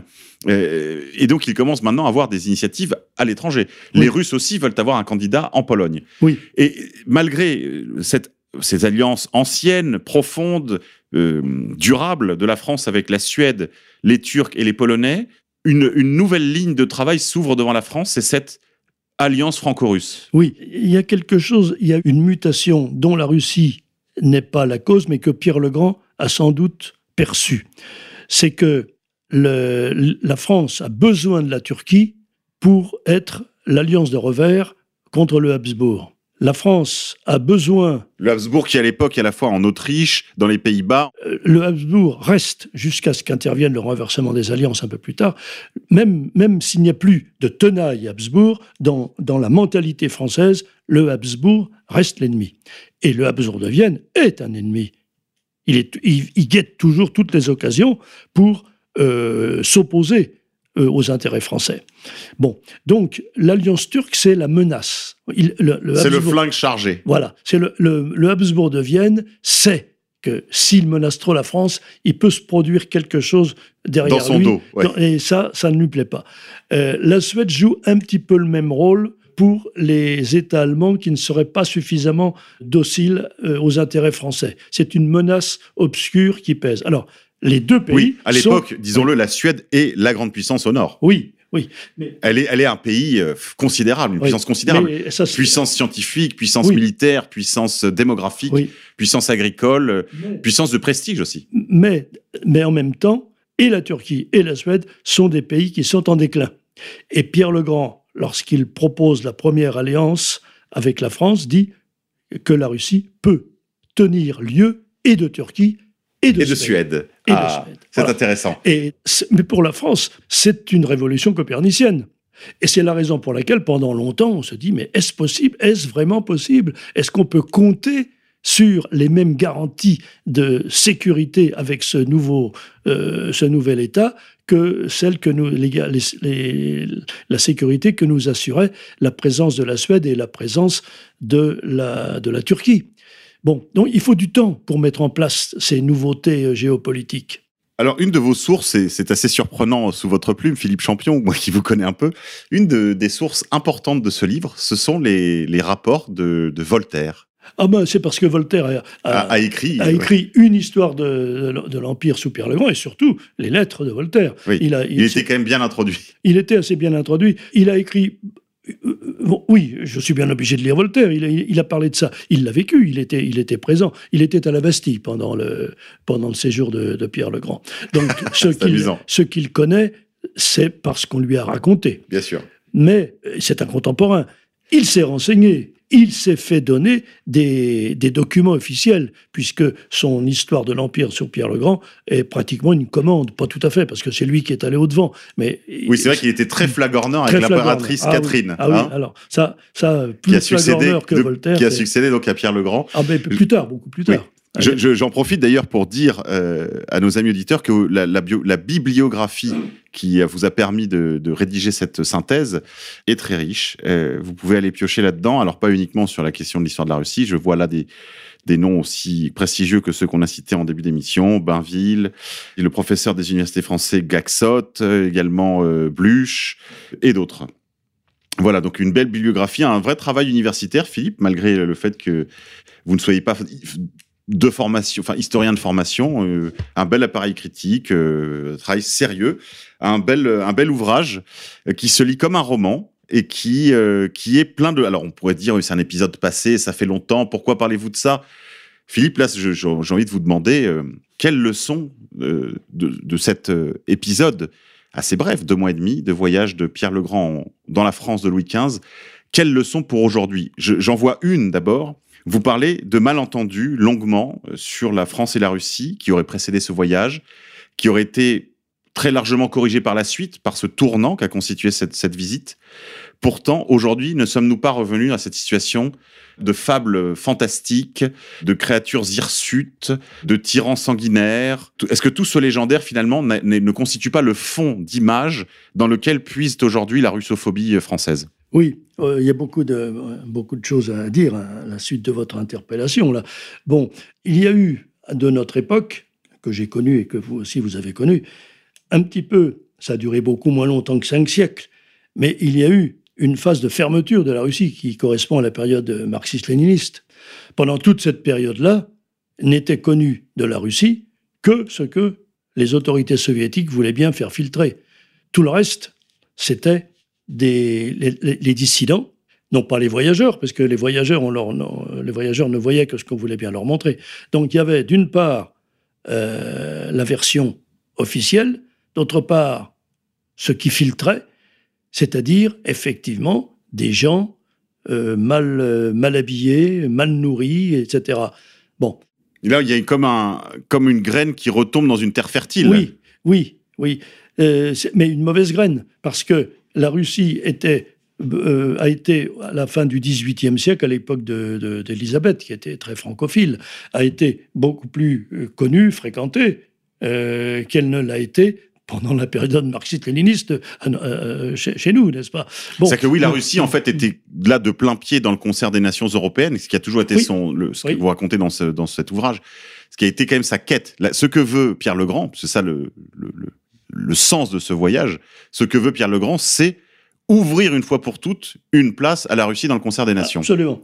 Et dans toute cette période, c'est vrai, la Russie avait sa place. Et d'une certaine manière, l'expérience soviétique l'en a fait sortir.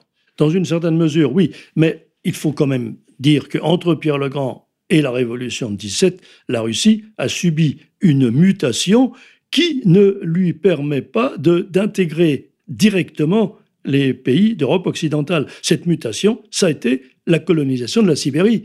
Tant que la Russie est centrée sur Moscou, c'est un très très grand pays, mais un pays qui n'est peuplé que de Slaves, qui sont chrétiens et qui Et qui, Euh, pour l'essentiel, habite euh, en Europe, qui- euh, en, bon, en Europe physique, en, je veux en dire. Europe, dans l'Europe géographique, l'Europe topographique. Bon, alors, bien sûr, c'est démesuré, ça reste démesuré. La Russie, elle toute seule, plus grande que tout le reste de l'Europe. Bon, si vous regardez sur la carte, je, le dis entre parenthèses, c'est très intéressant, on dit l'Europe de l'Atlantique à l'Oural. Qu'est-ce qui est à peu près au milieu entre l'Atlantique et l'Oural? Eh ben, c'est le fleuve, c'est le Dniepr. C'est le Dniepr. Or, le Dniepr, il est déjà, maintenant, il est en, il est en Ukraine. Mais à l'époque, il était en Russie. C'est-à-dire que la Russie, elle toute seule, représente beaucoup plus, beaucoup plus de la moitié de l'ensemble de l'Europe. Le Dniepr, c'est, la limite, il est sinueux, évidemment. Mais grosso modo, c'est le Dniepr qui est entre les deux. Alors, ça vous donne une idée de la démesure de la Russie. Bon. Oui, et à ce moment-là, de- vous dites, dites-vous, la, la Russie s'est tournée vers son Orient. Voilà. Elle était occupée à cette colonisation. Voilà. Et d'une certaine manière, elle s'éloigne. Voilà. de l'Europe. Elle s'éloigne de l'Europe géographiquement, mais c'est pas le plus important. Elle change de forme. Et en changeant de forme, elle se je dirais, si je peux. Elle s'orientalise. Elle peut, oui, je dirais, se déseuropéanise, mais elle s'orientalise. Et à ce moment-là, elle n'est plus tout à fait la même. Donc l'enseignement euh, que, je, euh, que je voudrais tirer de cela, c'est qu'il n'y a pas de rêve cohérent d'intégrer la Russie à l'Europe. Dans sa forme actuelle. Dans sa forme actuelle, dans la- à l'Union européenne. C'est un rêve. La formule de De Gaulle, l'Europe de l'Atlantique à l'Oural, est fausse parce que la Russie va au-delà de l'Oural. Si vous voulez intégrer la Russie à l'Europe jusqu'à l'Oural, ça veut dire que la Russie n'existe pas. La formule de Macron, plus récente, l'Europe de, de Brest à Vladivostok, est tout aussi fausse. Et en plus, elle est idiote parce que euh, à partir de l'Oural, c'est bien l'Asie. Qu'est-ce que c'est l'Europe? L'Europe, c'est une toute petite péninsule qui va en s'amenuisant vers l'ouest de l'immensité continentale asiatique. Eh ben, la Russie, elle va jusqu'à jusqu'à Vladivostok. Je suis pas sûr que d'ailleurs que Macron, qui croyait que la Guyane était une île, je ne suis pas sûr que Macron sache que Vladivostok est un port sur le Pacifique. Bon, mais euh, en tout cas voilà. Ce, ce que je veux dire, c'est que la Russie, c'est l'Europe. Mais pour vous dire les choses telles que je les pense, la Russie, c'est une autre Europe. Très bien. Ça, c'est la première leçon de ce séjour de Pierre Legrand en, en France. Pierre Legrand va être peut-être le premier du courant qu'on va appeler en Russie occidentaliste. Tout à fait. Il y a trois grands courants que se partagent, on va dire, la sphère intellectuelle russe. Il y a les occidentalistes, les russistes, ceux qui disent que la Russie, d'une certaine manière, a son chemin à elle. On pourrait dire en allemand son Sonderweg, son, chemin à part. Et puis, il y a les eurasistes, ceux qui disent que, en gros, le, le- les destinées de la Russie, c'est d'être un, une île-continent, euh, d'être eurasiatique et d'assumer finalement sa vocation sibérienne. Euh, et avec euh, en, en- en filigrane une très très grande hostilité à l'Occident, à l'Europe et évidemment à la culture, on va dire, américanomorphe de type euh, moderne. Oui, à l'inculture euh, Oui, américanomorphe. à, la- à la culture américanomorphe, oui. Et, et c'est vrai qu'il lui euh, va vraiment être le tenant, peut-être l'initiateur de ce courant occidentaliste Oui. qui veut Et- mais il a été- européaniser la- il- la il Russie. a été, à son époque, il a été extrêmement critiqué, contesté. Euh, Oui, il faut dire qu'il est, il à- est, il est complètement euh, seul sur ce chemin. oui, il entraîne, il entraîne ses proches, qui, dont certains l'ont poussé dans cette direction. Mais, c'est vrai que l'Église, comme Mais le peuple, Et, et euh, l'Église et le peuple résistent des cas de fer. On le considère un peu, le premier, lors de son premier voyage, on le considère un peu comme une forme d'antéchrist. hein. Celui qui va, qui va demander aux étrangers comment vivre. C'est impensable pour un russe de l'époque. Et ça reste impensable. Quand euh, je cite euh, dans le bouquin l'anecdote que quand il oblige les boyards à se raser la barbe, pour les boyards, se raser la barbe, c'est interdit d'aller au paradis. Alors certains boyards se coupent la barbe, se font garder la barbe et avec ordre de la mettre dans leur cercueil euh, lorsqu'ils seront morts. Parce que euh, parce que ne pas porter la barbe, c'est-à-dire devenir occidental, c'est cesser d'être d'être un être humain. Bon. Eh bien, Pierre le Grand a été, à son époque, isolé. Il y a eu un courant qui a continué euh, après. Élisabeth, sa fille, euh, a continué. Catherine, qui n'a pas de lien de parenté avec lui. euh, c'est une impératrice allemande, c'est la femme de. Bon, enfin, peu importe. Euh, continue. mais qui va devenir russe en revanche, qui, Elle- qui va épouser elle- les destinées de la va, Russie. Elle va se russifier complètement. C'est c'est C'est extraordinaire. très étonnant d'ailleurs. C'est très étonnant. Et entre autres, elle, c'est elle qui va demander que pour la première fois, on fasse des livrets d'opéra en russe. Alors que jusqu'alors, c'est soit en italien, Soit en allemand. soit en allemand, soit en français. Ah, bon, mais euh, il n'empêche, il y a, euh, comme nous le disons, il y a une pesanteur. Ce n'est pas parce qu'il y a des princes, des, des chefs qui jouent le, le jeu de l'occidentalisme que la Russie s'occidentalise. Non, bien sûr. Bon, et c'est la raison pour laquelle euh, je ne parlerai pas, moi, de, de, de Razi, mais je dirais euh, Eurosibérie, car euh, la Sibérie, c'est toute, toute, c'est l'Asie de l'Oural jusqu'au Pacifique, mais c'est l'Asie du Nord, et ça n'a rien à Oui, voir avec l'Orient. Avec, avec l'Orient. Oui. Donc, c'est pourquoi je disais tout à l'heure que la Russie, c'est une autre Europe. C'est une autre Europe qui, n'a, qui ne nous met pas mieux Oui. en contact avec les Indes ou avec la Chine que, Oui. euh, que, que, que l'Allemagne. Non, mais Bon, le projet euro-sibérien, Voilà. et, et- et c'est-à-dire c'est une, c'est une Asie annexée à l'Europe. Voilà. C'est plus du tout la même chose. Là, c'est concevable. C'est une vraie Europe, mais c'est une Europe qui, tient- se donne les moyens Voilà. de, du Far East, en fait, Voilà. on pourrait dire de l'extrême Est. Les- Oui, exactement, c'est tout à fait ça. Et, et en fait, c'est plutôt une Europe, une Europe boréale en réalité. Oui, parce mais que... de la, m- exactement de la même manière, euh, je, je- je tiens beaucoup à souligner ça, de la même manière que pour, euh, pour les Européens de l'Ouest, l'Atlantique n'est pas une barrière, pas plus l'Oural. Bien sûr, les océans et les chaînes de montagne sont des barrières, bien sûr. Mais en réalité, ce sont des barrières qui appellent à la transgression. Donc, de la même manière que euh, les Français, les Anglais, les Portugais, les Espagnols se sont risqués sur l'océan ah, très tôt, parce que c'est plus facile, et il n'y a pas de Tatars, euh, pour, pour, pour aller fonder une autre Europe, c'est une autre Europe. Là-bas, les États-Unis, le, le Mexique, Oui, c'est une autre Europe. C'est une Europe qui aurait avorté, oui. Mais non, je veux, je veux dire, ce sont des Européens. Bien sûr, bien sûr. Eh bien, c'est exactement la même chose. Sauf Oui. que les Russes ont franchi l'Oural plus Absolument. tard parce qu'il y avait les Tatars. Mais quand ils ont franchi l'Oural, ils ont fait exactement la même ils ont chose. fait exactement la même C'est chose. une Ils aventure coloniale. Leur fariste, Ouais. leur fariste, exactement. Et puis, qu'est-ce qu'ils trouvent? Eh ben, ils trouvent le, Pacifique, Eh de oui. la même manière que les autres en Californie trouvent le Pacifique. Dans les deux cas, il s'agit d'une d'une euh, Une aventure coloniale. une aventure coloniale européenne, stri- européenne, une Europe, une Europe qui, qui va grosso modo, euh, euh, du, du Dniepr jusqu'à jusqu'à San Francisco, et une autre qui va du Dniepr jusqu'à euh, Vladivostok. C'est deux Europes distinctes. C'est pourquoi le rêve d'en- d'englober la Russie dans l'Europe telle qu'elle se présente là, telle qu'elle, c'est une absurdité. Très bien. D'autres leçons, Philippe, il y a cette méconnaissance, cette méconnaissance qu'on attribuait tout à l'heure à la glaciation soviétique. Il y a une russophobie, euh, une, euh, on, Oui. les, dé- on les peint toujours sous les couleurs les plus sombres. Est-ce que il n'y a pas un renouveau de cette situation qui était, qui prévalait avant le voyage de Pierre Legrand Oui, en France? Sauf, sauf qu'aujourd'hui, cette russophobie dont vous parlez, elle est exclusivement idéologique. Elle utilise toutes les ressources de la De la propagande, oui. euh, mais elle, elle- elle n'est pas un, un- un mépris culturel, même si, elle a- même si quelquefois elle donne l'impression de l'être. Ce n'est pas ça le but de l'opération. Le but, c'est de déconsidérer un gouvernement qui, d'une façon formelle, se distingue des prétendues valeurs de l'Occident. Oui, ce que vous voulez dire, c'est que Poutine est une des incarnations de cette démocratie, entre guillemets, illibérale, Oui, c'est ça. assumée. Tout à fait. Assumé. De- je- vous aviez en tête peut-être quelques paroles de Poutine récentes. Euh, non, je me souviens, je ne- j'en ai pas positivement en tête, mais il y a quelque chose qui m'a beaucoup frappé, mais ça remonte à quelques années, quand il a parlé de la verticale du pouvoir. La verticale du pouvoir, c'est une forme incontestable de démocratie, mais il y a une verticalité, c'est-à-dire qu'il y a une autorité. De, de nos jours, l'autorité. Une hiérarchie, donc. Une hiérarchie. Ce qui est une notion qui est totalement absente Oui. des cultures politiques d'Europe Oui, de l'Ouest. oui.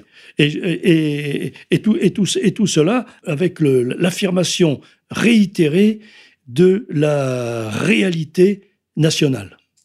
Ce qui est à l'opposé de l'internationalisme. Pourquoi euh, englober la Russie là-dedans? C'est impensable. La Russie est aux antipodes. Les valeurs officielles, officielles, je ne dis pas plus, les valeurs officielles de la Russie d'aujourd'hui sont aux antipodes de la démocratie libérale et capitaliste euh, que nous subissons. Aux antipodes. Je pense particulièrement à toute la propagande russe sur la, ce qu'ils appellent la Grande Guerre Oui, bah, patriotique. évidemment, naturellement. et puis, Euh, naturellement, euh, oui. l'invasion de la Finlande, Oui, qu'ils oui, mettent sur oui. le compte Bah. de, la, de la menace allemande. C'est difficile de sauter à pieds joints par-dessus le, le marais communiste quand même. Bon, oui, alors ça, c'est le nationalisme russe n'est pas du tout mon nationalisme à moi, ça je dois vous le dire. Inscrire la- la- les, les gloires militaires de l'Union soviétique comme étant inscrites dans la logique proprement russe, c'est une, c'est une chose que j'ai du mal euh, à suivre. Je, je vois bien, c'est un petit peu... Vous voyez bien la nécessité. c'est un petit peu, je, vais- je- je fais une comparaison. Quand les Russes parlent de l'invasion française de par les armées de Bonaparte, je dis non, c'est pas une invasion française. L'armée était composée de Français, mais la France n'a pas envahi la Russie. C'est l'aventure bonapartiste dont je suis complètement euh, distinct. on, est complètement étranger. Je oui. suis totalement étranger à cette, à cette aventure, à ce Qui, rêve qui est comme, absurde, une, comme, vraiment. une- comme un Mm. furoncle sur le visage de la France, en Tout à réalité. fait. Mais alors la seule chose qui soit vraie, c'est que ce sont des soldats français et que la gloire acquise euh, sur les champs de bataille, c'est une gloire qui tombe sur le peuple français. Même si, en tant que tel, la France n'a- rien à voir là-dedans. Alors, cela, je disais ça pour comparer un peu avec, euh, La Grande Guerre avec la patriotique. Grande Guerre patriotique. Euh, Est-ce la Russie Est-ce la Russie? J'en sais rien si c'est la Russie. Est-ce que Hitler a attaqué la Russie? Peut-être, Peut-être a-t-il attaqué la Russie, mais il a surtout attaqué l'Union soviétique. Et attaquant l'Union soviétique, il a trouvé quoi devant lui? Des Russes. Et les Russes se sont mobilisés contre lui. Et là, il y a une gloire, une gloire qui retombe sur les Russes, authentique. Bien sûr. Une, voilà. Mais est-ce que cette gloire authentique qui retombe sur les Russes est une gloire à mettre au compte de la Russie éternelle. De, la Russie éternelle. C'est là où j'ai des doutes. J'avais écrit un article dans mon dévi il y a quelque temps où je disais qu'il faut que la, que la, la Russie se libère d'elle-même. Euh, comme euh, à peu près comme moi, qui ne me sent aucune espèce de parenté avec l'aventure bonapartiste. Aucune parenté. C'est étranger à mon monde. Pourquoi tant de haine? Philippe, on leur avance, leur tourne. Est-ce que vous avez, euh, pour nos amis auditeurs, quelques mots de conclusion, quelque chose que vous voudriez, quelques leçons que vous voudriez tirer de ce voyage de Pierre le Grand dans la France de Louis XV, valable pour aujourd'hui, pour demain? Oui, c'est-à-dire, euh, d'une façon générale, n'est-ce pas? Si le travail d'un historien, c'est pas un travail de taxidermiste. Euh, on n'est pas fait pour Alors, un taxidermiste, voilà. Euh, on n'est pas fait pour empailler un bonhomme ou pour empailler un événement. L'intérêt de l'histoire, c'est qu'elle sert de à susciter des exemples. À susciter des exemples qui éclairent le présent et qui, parce qu'ils éclairent le présent, permettent d'agir sur l'avenir. C'est pourquoi l'inculture des hommes politiques français a quelque chose de profondément euh, déprimant, parce qu'ils ne peuvent pas mener une politique. Je le disais tout à l'heure, vous n'êtes mm. pas historien de formation, cependant, vous, vous plongez votre euh, réflexion dans l'histoire pour le service de l'action. Parce que vous êtes profondément un militant politique, et vous nous avez toujours répété, Philippe, lorsque nous étions dans nos années militantes, comme nous essayons de le faire encore aujourd'hui, que la politique, c'est essentiellement agir. La politique, c'est l'action. En géopolitique, nous ne pouvons pas aujourd'hui vivre avec l'illusion que la Russie entrera sans modification dans euh, et les idéologies en cours et les structures euh, en place. C'est impossible. Alors, alors euh, il faut l'accepter telle qu'elle est, avec une tendance occidentaliste qui existe et une tendance orientaliste qui existe. Voilà, la reconnaître telle qu'elle est. Et si il y a une alliance que la France peut faire, c'est l'alliance russe parce que l'alliance russe nous donne, donne, donne à la France, je, dis, la France n'est pas impérialiste, n'a jamais été un pays impérialiste, sauf sous Napoléon, mais c'était pas la France.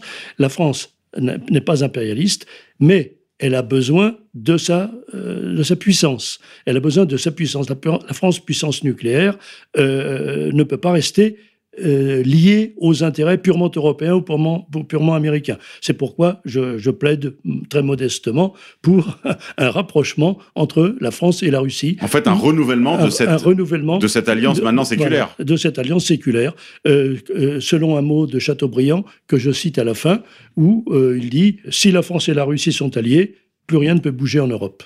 Chateaubriand dit vous le citez. Il y a sympathie entre la Russie et la France. La dernière a presque civilisé la première dans les classes élevées de la société. Elle lui a donné sa langue et ses mœurs. Placées aux deux extrémités de l'Europe, la France et la Russie ne se touchent point par leurs frontières, elles n'ont point de champ de bataille où elles puissent se rencontrer, elles n'ont aucune rivalité de commerce, et les ennemis naturels de la Russie, les Anglais et les Autrichiens, sont aussi les ennemis naturels de la France.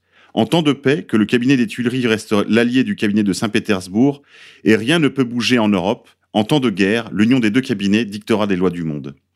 Oui, c'est vrai que l'alliance, cette alliance franco-russe, pourra probablement être gage d'un millénaire de paix. Sur ces bonnes paroles, Philippe Champion, on va se quitter. Et je dis France, Kiev, Moscou, solidarité. Pourquoi tant de haine Comment peut-on accepter la haine La haine intacte La vengeance et la haine. Ce n'est pas acceptable. Je vous demande de vous arrêter. Taisez-vous Pourquoi tant de haine?